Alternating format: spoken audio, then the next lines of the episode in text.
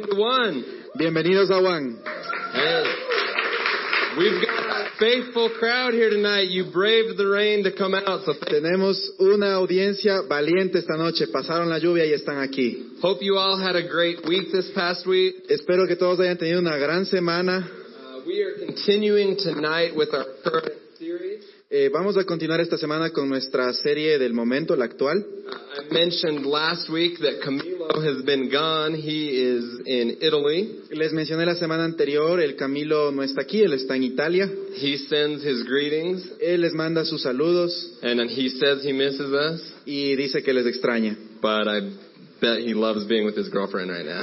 Pero él está felizote con la pelada, con su novia ahorita en Italia. so we're happy for him that he gets to, to see her. Así que estamos feliz por él que le haya visto a ella, la luz. Uh, tonight we have a special night. Tenemos una noche especial hoy. Uh, and many of you may know him, you may have seen him. Beto. Algunos lo conocen o lo han visto, al Beto. If he seems familiar, it's probably because you see him every week.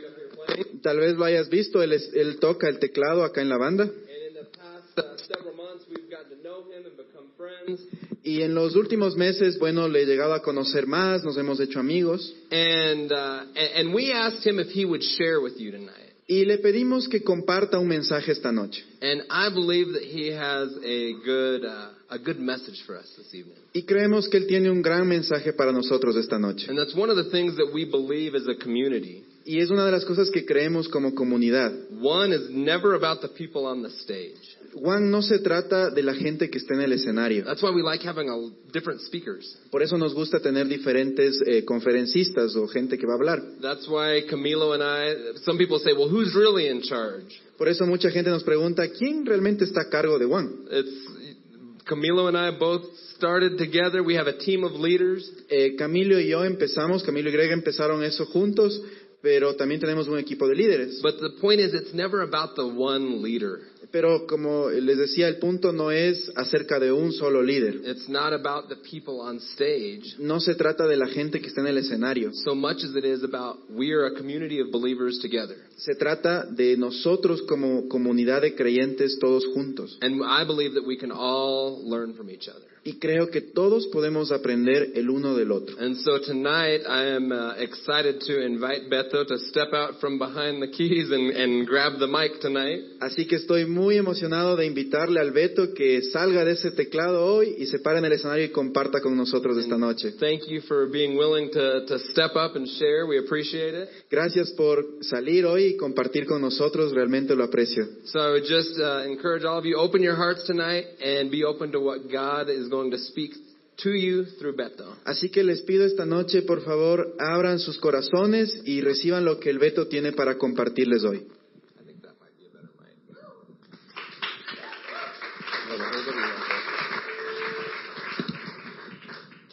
Hola, buenas noches, ¿cómo están? Bueno, espero que a medida que voy hablando se vayan acostumbrando a mi acento guayaco y tienen todo el permiso para reírse si, usted lo, si lo desean. No me gusta mucho que me imiten, pero sí se pueden reír cuando de mi acento, así que no hay ningún problema. Esta noche voy a compartir, eh, voy a navegar un poco eh, sobre dos, en dos historias. Una se encuentra en la Biblia y la otra es una historia personal. Y eh, quiero asimismo, como les estoy dando permiso para que se rían si es que de mi acento, también les voy a dar permiso esta noche para que puedan ser vulnerables en su corazón, como lo voy a hacer yo esta noche con ustedes, al contarles ciertas cosas de mi vida, ciertas cosas personales de mi vida. y quiero empezar con quiero empezar con la historia de Saqueo. No sé si alguno de ustedes ha escuchado a- a- hablar de Saqueo. Y esta historia, para darnos un poco de contexto, se encuentra en Lucas 19, versículo 1. Y Saqueo era pues una persona que era cobrador de impuestos, era jefe de cobradores de impuestos. Entonces, en, esta, en este tiempo, en esta era, eh, el imperio romano dominaba la parte de Israel, ¿sí? Entonces, obviamente todos sus compatriotas eh, lo tenían a él como, no lo querían porque Saqueo estaba ayudando al imperio romano a cobrar los impuestos, ¿ok? Entonces lo veían mal, aparte que él cobraba de más, entonces él robaba, él era estafador y la gente no lo quería. Entonces vamos a leer un poquito, primero para ubicarnos en el contexto, vamos a leer la historia en, Lucas 19, ¿sí? Por favor, Estefano, ayúdame atrás. ¿Ok? Entonces dice así, Jesús llegó a Jericó y comenzó a cruzar la ciudad. Resulta que había allí un hombre llamado Saqueo, jefe de los recaudadores de impuestos, que era muy rico. Estaba tratando de ver quién era Jesús, pero la multitud se lo impedía, pues era de baja estatura. Por eso se adelantó corriendo y se subió a un árbol para poder verlo, ya que Jesús iba a pasar por allí. Llegando al lugar, Jesús miró hacia arriba y le dijo, Saqueo, baja enseguida, tengo que quedarme hoy en tu casa. Así que se apresuró a bajar y muy contento recibió a Jesús en su casa. Al ver esto, todos empezaron a murmurar, ha ido a hospedarse con un pecador, hablando de Jesús. Entonces, esta historia llamó muchísimo mi atención porque todas las personas lo veían a saqueo y lo veían mal. Y todas las personas querían tener algo de Jesús, querían tocar a Jesús, querían hablar con Jesús. Y así de repente Jesús le da una prioridad al pecador, le da una prioridad a saqueo. Y la gente empezó a hablar mal de Jesús, porque la gente lo veía a saqueo con ojos de odio, tal vez de rencor, porque tal vez saqueo había hecho algo malo contra, contra ellos. Lo veían de esa forma. Pero hay algo que me llamó más la atención, y este verso no va a estar en la pantalla, pero voy a hacer la referencia si ustedes quieren anotarlo. En Apocalipsis 19:12 nos describe a Jesús y habla de Jesús como alguien que tiene ojos de fuego, ¿sí? Y aunque este pasaje es un poco eh, poético, por llamarlo de alguna forma, sí nos, sí nos dice algo muy hermoso, y es que Jesús puede ver a través de las tinieblas. Jesús puede ver a través de la oscuridad, ¿sí? Con sus ojos de fuego. Y yo creo que esto es lo que pasó este, en este momento con Saqueo, que Jesús no lo vio como todos los demás lo veían. Jesús vio algo diferente. Jesús lo vio a través de sus ojos de fuego, a través de la oscuridad y del, pecado de Saqueo, y Dios lo vio como algo diferente. Dios lo vio como alguien, como alguien a quien Dios creó. ¿okay? Y investigando un poco el nombre de Saqueo, Saqueo eh, su nombre en castellano significa saquear, robar, eh, robar. Sin embargo, saqueo, su nombre en griego significa puro y honesto. Y esto llamó muchísimo mi atención porque Jesús pudo ver a saqueo como, lo, como, como Dios lo había, como el Padre lo había creado. Lo pudo, lo pudo ver puro y honesto y no como las demás personas lo veían, que era como un ladrón, como un saqueador.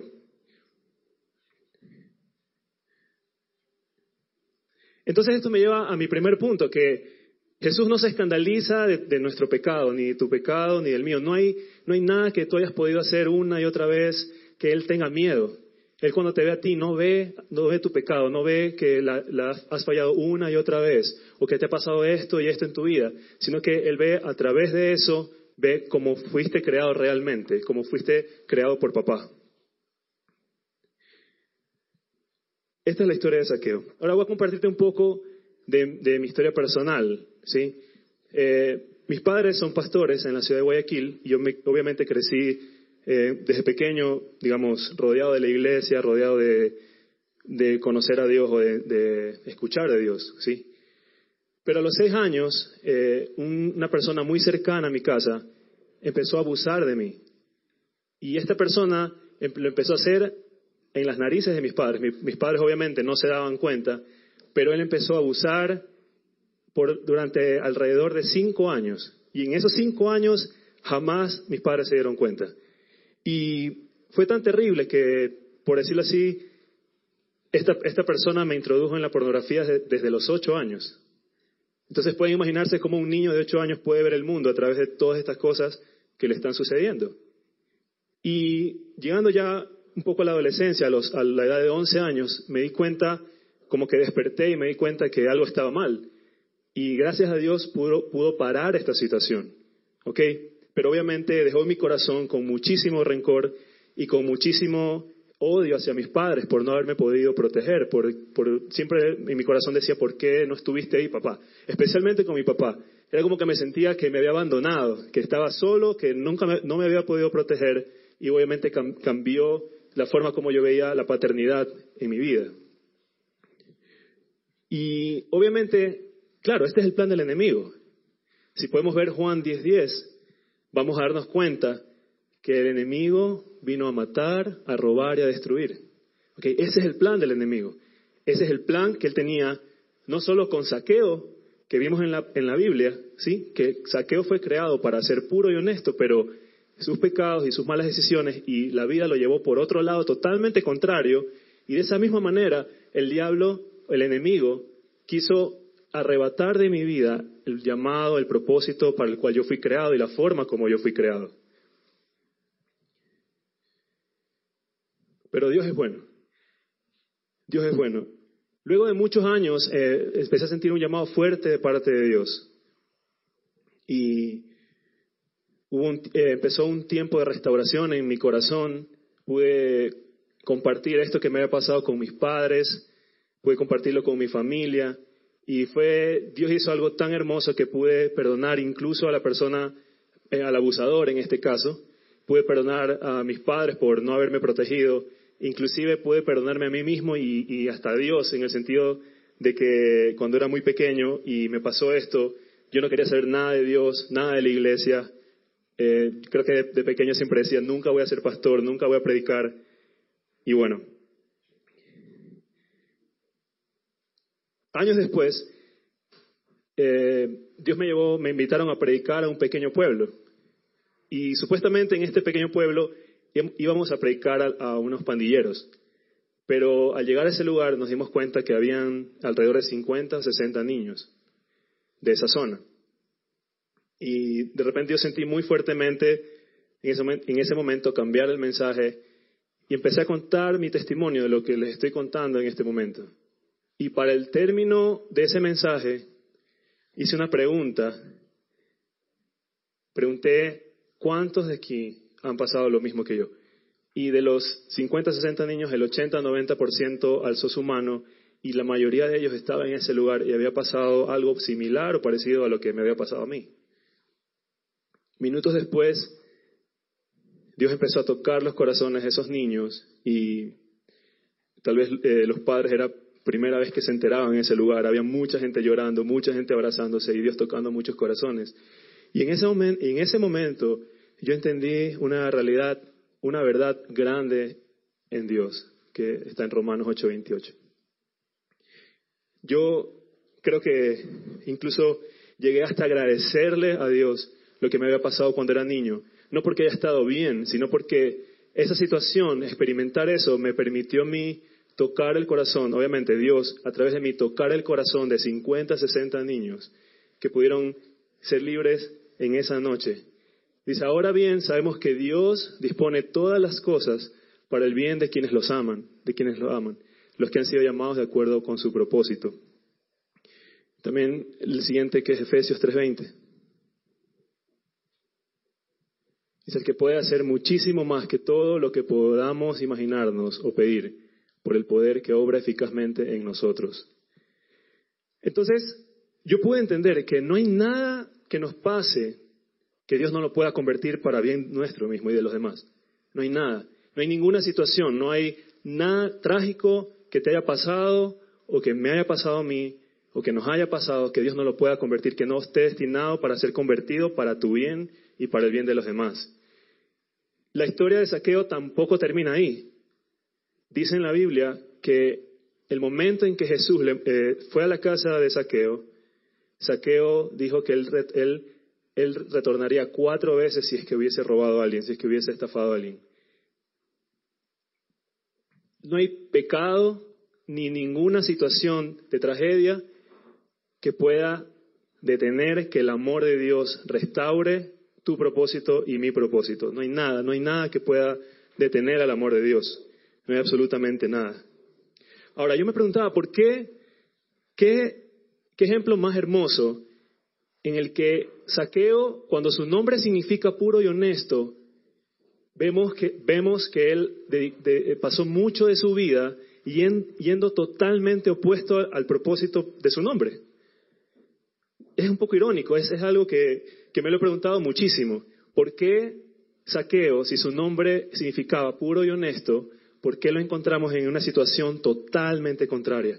¿No será que el enemigo se especializa específicamente en tratar de dañar aquello para lo cual hemos sido creados para brillar.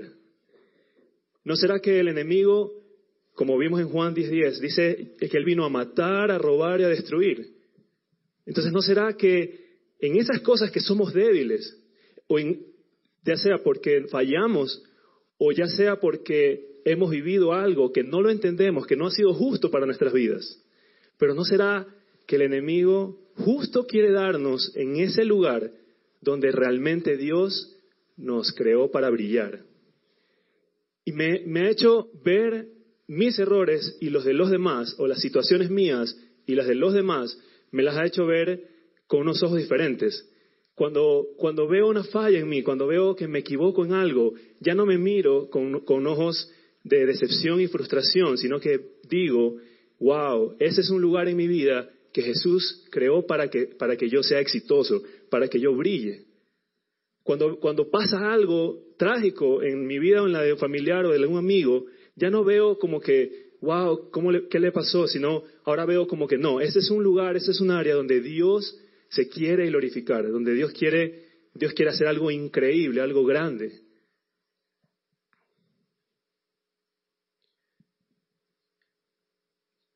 En Lucas 19, en el último verso,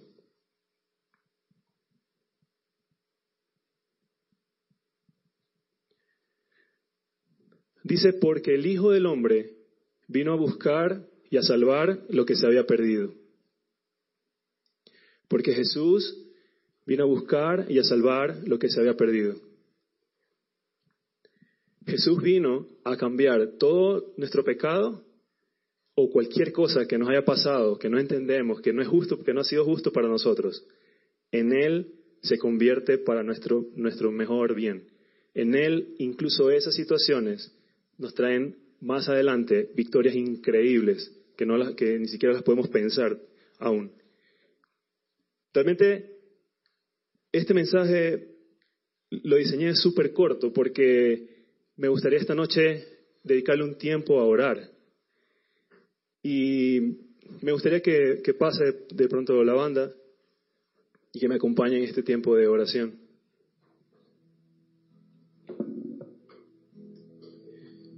Y voy a hacer algo un poquito diferente tal vez de lo que, de lo que has eh, tal vez visto pero yo quisiera que te pongas de pie un momento, ¿sí?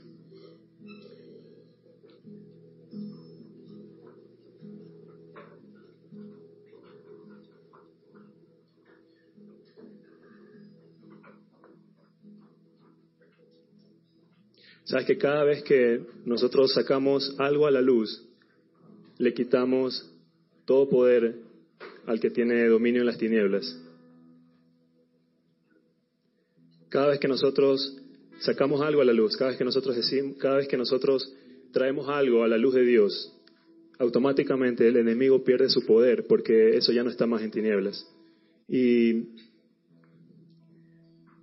esta noche quiero orar por todos aquellos que hayan pasado una situación similar. Y, obviamente yo no, quiero avergonzar a nadie, ni, quisiera que nadie se sienta eh, señalado ni, ni observado, ni mucho menos. Así que quiero pedirte que tú cierres tus ojos por un momento, ¿sí? Que no veas a nadie, solo cierra tus ojos, por favor. Cierra tus ojos esta noche, ¿sí?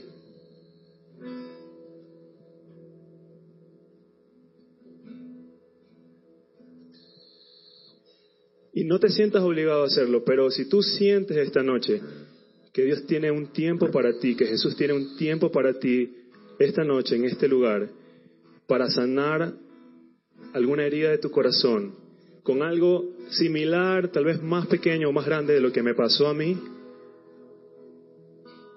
si, si tú tienes ese sentir en tu corazón y no te sientas obligado, solo si de verdad hay algo en tu corazón que empezó, que empezó a explotar en el momento en que yo empecé a contar lo que me pasó a mí, te sentiste identificado y sentiste que, que, tú también quieres esa libertad o que también has estado orando y esperando por un momento en que tú puedas sacar eso a la luz y que ya no quede más en tu corazón guardado. Si ese eres tú, yo te pido que, que tú levantes tu mano y, y todos los demás, por favor, cerremos nuestros ojos, ¿sí? Cerremos nuestros ojos. Pero si, si esa persona está aquí, yo quisiera que tú levantes tu mano. Levanta tu mano, nada más. Vamos a orar, eso es todo. Pero levanta tu mano si es que te sentiste identificado, si tú quieres esta noche esa libertad que Jesús puede dar.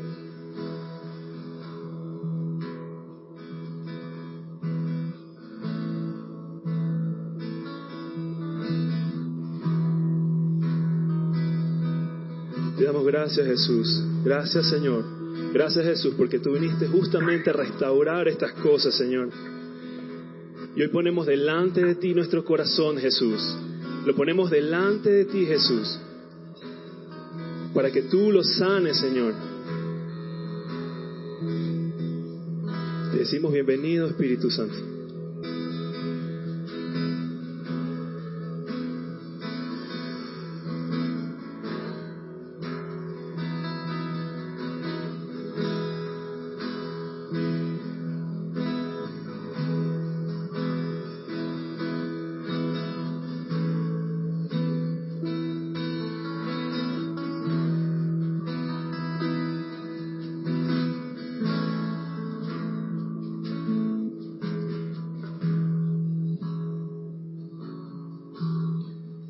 Jesús, te pedimos esta noche, Señor, que tú seas sanando y tocando cada corazón que esta noche lo necesita. Pedimos que tu mano sanadora, que tu mano poderosa sea interviniendo en el propósito y en el destino de cada uno de mis hermanos, cada uno de mis amigos que están aquí esta noche.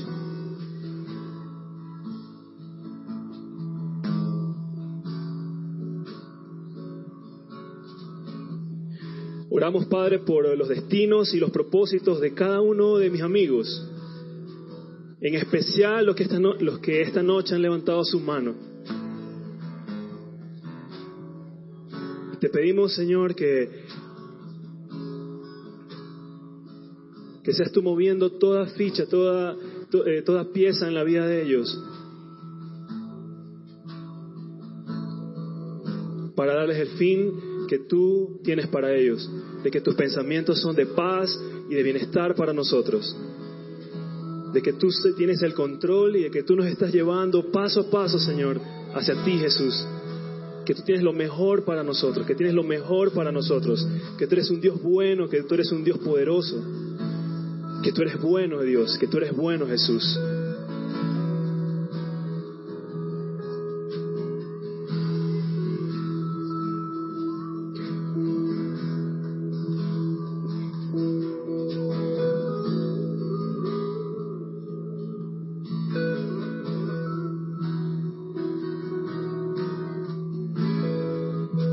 Donde tú estás le puedes decir, Dios, abre mi corazón, abre mi corazón, yo abro mi corazón a ti.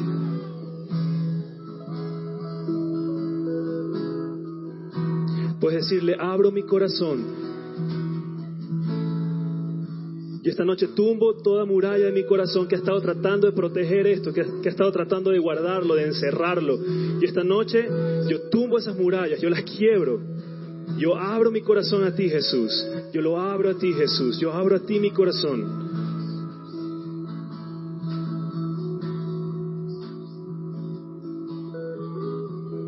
Siento que hay, algunas personas que, están, que es un peso para ustedes, es una mochila. Y Jesús esta noche quiere sacarte esa mochila, quiere sacarte todo el peso, el peso que eso ocasionó en tu vida, que ocasionó en tu corazón. Y Él lo está sacando ahora mismo, ahora mismo le está sacando ese peso de tu corazón.